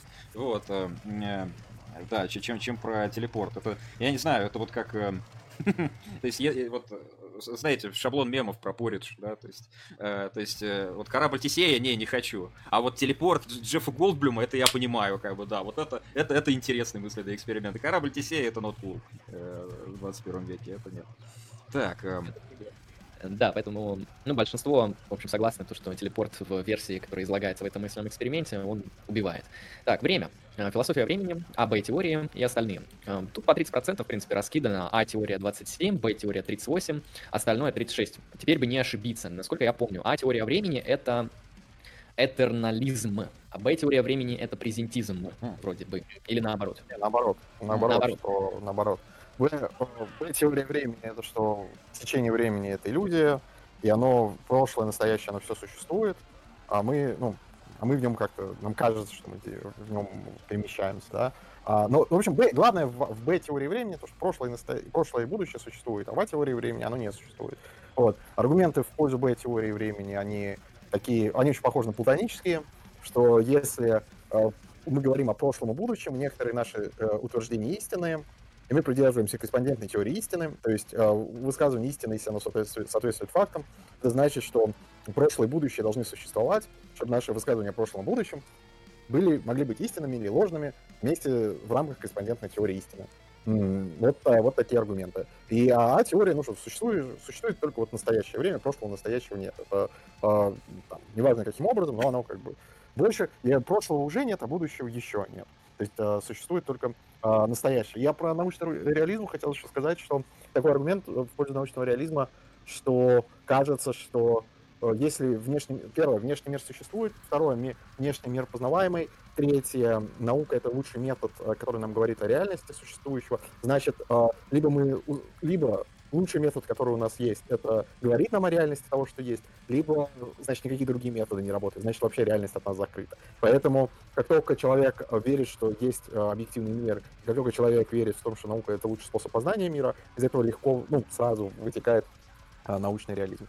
Про Э, про эти самые, про телепорт, который мы говорили, э, я, я был тем скучным человеком, который не только, э, я не понимаю этот вопрос, но у меня был как-то доклад про телепорт, и я как раз на его примере показывал, что теория тождества личности нарративно верная, потому что все эти примеры с телепортом, ну, посмотрите всякие фильмы, а, про телепортацию, их миллион, про тождество личности. А, вот э, телепортация не работает. Почему? Потому что э, все эти примеры по-разному используются сторонникам как психологической, так и биологической теории тождества личности. Почему? Потому что они используют ошибки в нарративе, и там проблема в том, то есть вопрос такой, можно ли садиться в телепорт? Ответ мой был такой, да, но только если он нормально работает, как бы. Если он работает, как во всех этих примерах, а, когда там тебя с мухой там смешивают или еще с чем-то, в такой телепорт ну, не надо садиться, да, тебя может, может убить, а, но также тебя в лифте тебя может убить, поэтому ответ не, вопрос не только в том, что он может использоваться лифтом, вопрос в том, что каким лифтом пользоваться, только тем, кто, который нормально работает. Если мы принимаем нарративную теорию то, что в личности, а, то нормальный, нормально работающий телепорт обеспечивает продолжение истории без противоречий. У нас, когда телепорт нормально работает, у нас нет проблемы с тем, чтобы сказать, переместился я в другое место или нет. Мы говорим, да. А все случаи, когда там раздвоение, и, э, смешение с другим, это все примеры э, того, что телепорт не работает, потому что э, наша личность э, может э, испортиться, ну или там погибнуть в рамках нашего нар- э, нарратива, потому что телепорт не работал, и это учитывается в той истории, которую мы э, рассказываем. У меня все. Мне кажется, еще с нарративным подходом э, просто такой интересный кейс возникает, что э, вопрос о том, выживает, не выживает, можно вынести за скобки, потому что когда мы говорим о выживании или не выживании, мы говорим о каких-то вещах, которые носят естественную природу, то есть могут быть разрушены. Нарратив, я как понимаю, в нарративной теории это все же э, некоторый абстрактный каркас, который воспроизводит какой-то кусок тела. То есть у нас есть там конкретный партикулярный телесный организм, и он вокруг себя, и по определенным правилам воспроизводит абстрактный нарратив, он как бы его переносит, но сам нарратив носит абстрактную природу, и поэтому очевидно, что с абстрактным объектом ничего не случится, если там даже ваше тело будет как-то пересобрано в телепорте. Или я тут э, немного не туда мыслю. Да, не, да, ну, просто мне кажется, что в нарративе там важно, что в нарративе есть правила. А то есть нарратив не может быть как, каким угодно. И когда мы рассказываем про личность, эта история должна быть ну, когерентной, консистентной и так далее. И а, вот а, то, что происходит в испорченном телепорте, это нарушает эту историю. Поэтому мы не можем рассказать историю, что ты а, остался в живых, но при этом тебя скопировали миллион раз. Что-то что здесь нас смущает, и это не, та, это не те правила, про которые мы... А, это, не, это не соответствует правилам, по, по которым мы рассказываем историю своей личности. Вот так я скажу. А, смотрите, по времени... А, а, Б мы рассказали, дальше и истина, а, то есть теория истины, корреспондентная теория 51%, то есть теория, а, на основе которой строятся аргументы и в пользу Б-теории времени, и в пользу платонической теории абстрактных объектов, и многие другие, они строятся на популярности корреспондентной теории истины, потому что как только нам нужно считать, что суждение истинное, потому что оно соответствует фактам. В этот же момент э, мы должны признать, ну, как утверждают платоники и сторонники Б-теории, что реальность, которая на факты, э, к которым отсылает наше утверждение, э, существует. И поэтому э, существуют абстрактные объекты и существует прошлое и будущее. Ну вот, не знаю, Андрей, ты хочешь что-нибудь добавить? Или Анатолий? Нет, мне скорее ну, вот мне интересно... интересно, что дефляционистов много оказалось. Да, 24% неплохо, довольно-таки хороший процент. Мне интересно, а что за эпистемик, эпистемические теории, тут туда что входит? То есть это все Когерентность, наверное. Просто есть еще прагматизм, я вот не знаю, сюда, не сюда. Ну да, Ну, принципе, наверное, что я, я, я не знаю, они объединили под термином эпистемик, потому что обычно говорят дефляционизм, корреспондентная теория истины, там, когерентная и прагматическая, вот так обычно. Ну, наверное, когерентная она эпистемическая, потому что она все-таки про там, логическое непротиворечие, вот это все. Да, А да. прагматическая, поскольку это не одна теория, на самом деле, а совокупность. Ну, потому что если мы говорим истина, это то, что работает, это не определение. Это просто пафос. То есть там по-любому оно как-то эксплицироваться должно, да, распаковываться. То есть это далеко не одна теория, они там все совершенно разные, поэтому они адов. Я так это понимаю, но, конечно, это предвзятость со, со стороны составителей опроса. Хотя, может быть, тут был лимит на 4 пункта только, и нельзя было 5 сделать. А, хотя нет, там дальше будет. Там дальше я вижу нахрена просто этих пунктов. Да, Ладно, там лимита вопрос. нет. Для удобства решили. Ну да, потому что корреспондентная популярна, в принципе. Ну, дефля- Она- де- дефляционная теория меня удивила здесь. Я думал, она вообще не популярная. То есть вот совсем-совсем. И это опять-таки, это, мягко говоря, не одна... И это, и это тоже не одна теория, далеко. То есть, причем, понятное дело, что теория соответствия тоже не одна теория, да? Но теория соответствия, она, ну, они примерно одинаковые все. А вот дефляционные теории, они, ну, как бы есть э, вот э, в варианте там Квайна, например, что э, истинность это просто такой предикат, который раскавычивает закавыченное утверждение. То есть мы переводим утверждение из, из mention в use. То есть, э, значит, э, роза красная в кавычках, мы добавляем предикат истины к утверждению роза красная в кавычках. И вот предикат истины, он сам уходит и забирает с собой кавычки, и остается роза красная. Да, то есть утверждение о том, что роза красная, э, значит, с истиной дает нам то, что роза действительно красная. да. То есть, как бы роза уже не как бы красная, а красная действительность, то есть не, не закавычена. Или, например, есть вариант, что истина это, значит, про сентенция, то есть как, как вот есть э, про noun, то есть местоимение, значит, также есть про сентенция, то есть так же, как местоимение заменяет существительное, да, то есть как э, он заменяет там, например, там слово Андрей, или там оно заменяет слово там облако и так далее. Также истина, да, то есть утверждение это истина, может заменить собой целое предложение. И, соответственно, такова природа истины, она просто заменяет собой э, значит, э, некое предложение конкретное. Это все равно, что сказать там it is в английском языке. Вот в языках, в которых есть копула, э, значит, э, там, соответственно, как, как в английском, можно, например, вот этой самой копулой э, заменить утверждение. То есть, э, как бы, э, ну, кто-то задает вопрос, например, там, is it raining? Значит, отвечаешь, it is. Да, что имеется в виду? It is raining имеется в виду. То есть ты, ты заменил. Но то же самое можно, как бы, э, it is raining. Э, Далее, далее по тексту может быть написано it's true. И будет понятно, что относится это к it is raining. И, соответственно, утверждение it's true это просто способ э, заменить э, утверждение it's raining. Так же, как э, it э, это способ заменить там, ну, не знаю, rain. Ну, синтактически, кстати, неправда. Вот. эм, э, То есть, э, и это уже две совершенно разные теории. А есть э, тео- дефляционизм там вот этого Фрэнка Рэмси, например, у него есть отличная работа на эту тему, что э, значит ис- истинность она нужна для того, чтобы можно было э, значит сформулировать утверждение о непогрешимости, ну то есть, например, папская непогрешимость в вопросах Святого Писания, к примеру, Э, это я от себя пример добавляю, э, без э, бесконечной конъюнкции. Потому что если у нас нету такого понятия, как истина, то, например, э, утверждение о том, что Папа Римский всегда прав в вопросах Святого Писания, оно чисто логически должно выглядеть так, что если Папа Римский считает, что Христу было 33 года, когда его распяли, то значит Христу было 33 года, когда его распяли. Далее, конъюнкция и бесконечное количество точно таких же утверждений. А, да, то есть если Папа Римский считает, что Христу не было 22 года, когда да, не, не, исполнилось, не, не исполнилось 34, потом 35, потом 99 и так далее. То есть и так вот любое утверждение касаемо Святого Писания. Это бесконечная конъюнкция получается, это просто невыполнимая задача. А, значит, там, там, в общем-то, даже особо как бы э, толком функцию не задашь. И, соответственно, истина, она нужна именно для того, чтобы сформулировать, ну, что бы Папа Римский не сказал о Святом Писании, оно истина, да, то есть это просто такой вот способ значит, э, сформулировать э, непогрешимость, да, что вот этому человеку надо верить во всех, э, во всех означенных случаях. Эм, то есть, что то, что он сказал, оно так и есть. Если он сказал, что идет дождь, значит идет дождь. То есть, если он сказал, что идет дождь, значит это истина. И не только, если он сказал, что идет дождь. Вот, эм, то есть это тоже дефляционизм. Но это, опять-таки, совершенно другой дефляционизм. И, это, это только вот три, как бы, разные там школы мысли, а их полно, на самом деле. То есть, так, я к чему это все? Я к тому, что опять-таки, то, что дефляционизм, он тут указан как отдельная школа мысли, это, конечно, спасибо, но здесь не указан прагматизм. А прагматизм можно было указать ровно с тем же успехом, потому что он не менее разнообразный, чем дефляционизм, э, вот, и не более разнообразный, чем дефляционизм, ну, по крайней мере, это на, на вскидку. Э, поэтому тут просто предвзятость против э, прагматизма, который я, конечно, могу понять, да, потому что... Ну, А вот, кстати, если брать а, теорию истины как sui generis, как примитивного объекта, который не редуцируется, не объясняется в иных терминах, это форма, дефляционизма, или это что-то... Нет, это не дефляционизм. Если, если истина это... Ну, то есть, как вот у Мура позиция по благу, да, то есть, как... Э, да, то, ну, не редуцируется, да, не Да, не, не, это не дефляционизм. Если она не редуцируется, потому что дефляционизм, он именно про то, что истина редуцируется, причем редуцируется к чему-то синтактическому, как правило. То есть, она... Э, дефляционизм, он про то, что у истины нет семантического компонента, строго говоря. А если он есть, то этот семантический компонент на самом деле синтактический. Но это мы не, не будем об этом, это просто гигантская как бы тема на моем канале. про, то, что, про то, что семантика это синтаксис. Я, если честно, задрался уже как бы рассказывать всем, просто надоело. Вот, э, да. И последний да. вопрос из э, э, первичного перечня. Философские методы. Какой метод самый важный, полезный, э, ну, крутой, в общем. И тут очень много методов. Тут концептуальный анализ, концептуальная инженерия, эмпирическая философия, экспериментальная философия, формальная философия, интуитивно базированная философия.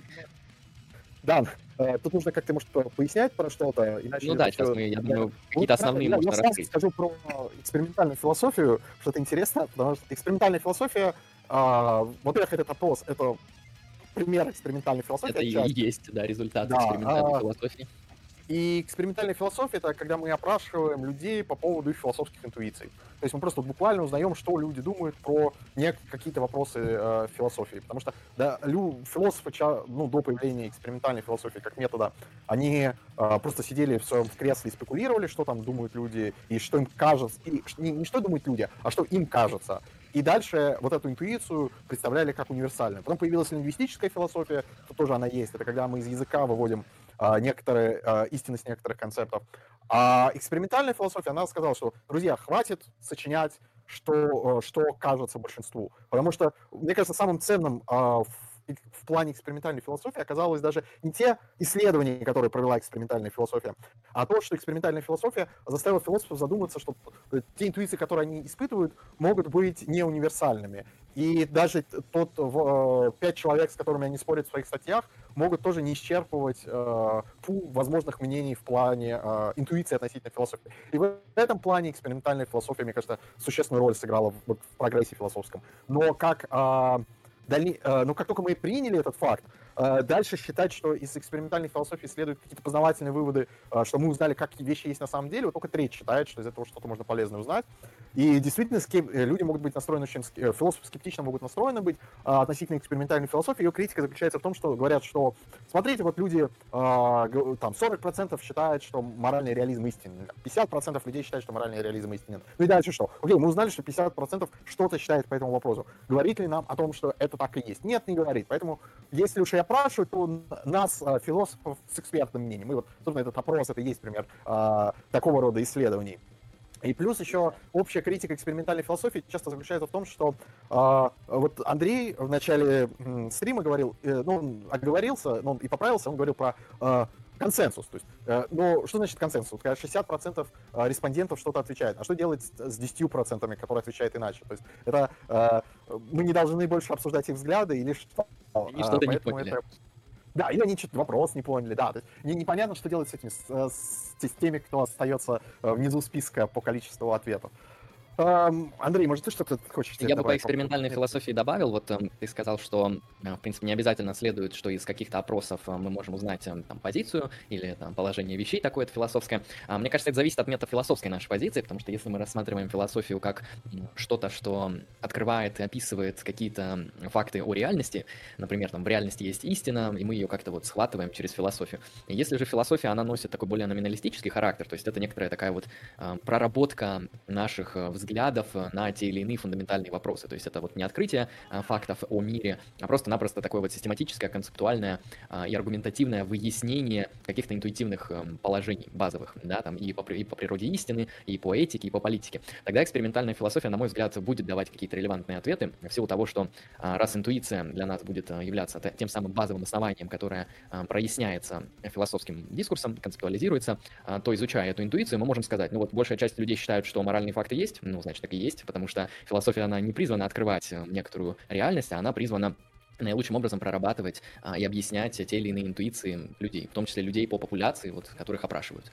Ну, тут еще так. Еще, еще, сейчас, и еще пример, вот прям, когда экспериментальная философия сильно пригодилась, это в дебатах о свободе воли, когда бы, э, когда был спор, есть свобода воли или нет, появились те, которые, как и Анатолий, э, начали говорить, что зависит от определения, И э, люди э, заметили, ну хорошо, если мы свободу воли определим так, ее нет, а по-другому она есть.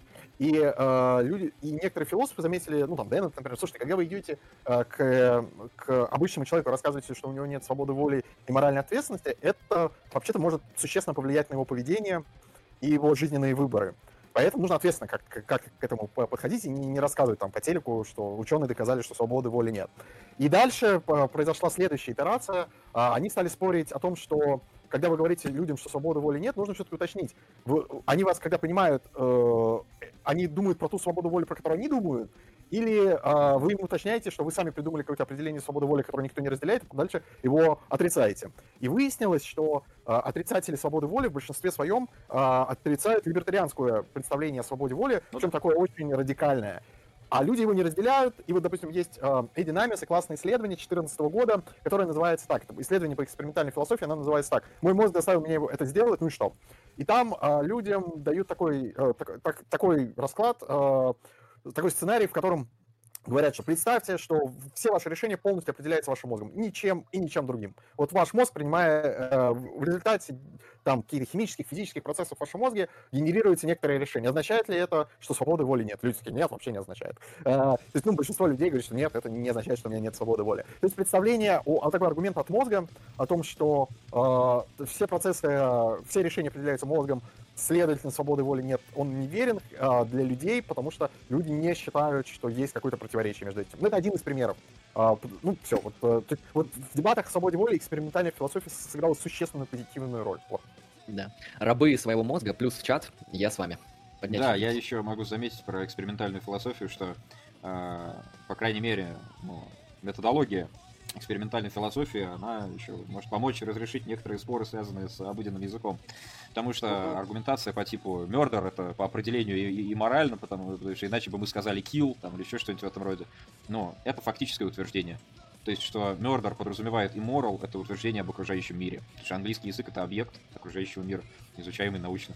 То есть тут нужна лексико-статистическая справка на тему того, murder, оно immoral или нет. Если, если уж мы, там, ну, как Элизабетенском, апеллируем к тому, что вот, ну, так уж получилось, что у нас в языке это слово, оно подразумевает, но то, что оно подразумевает, это, это эмпирический как бы факт, это либо так, либо нет.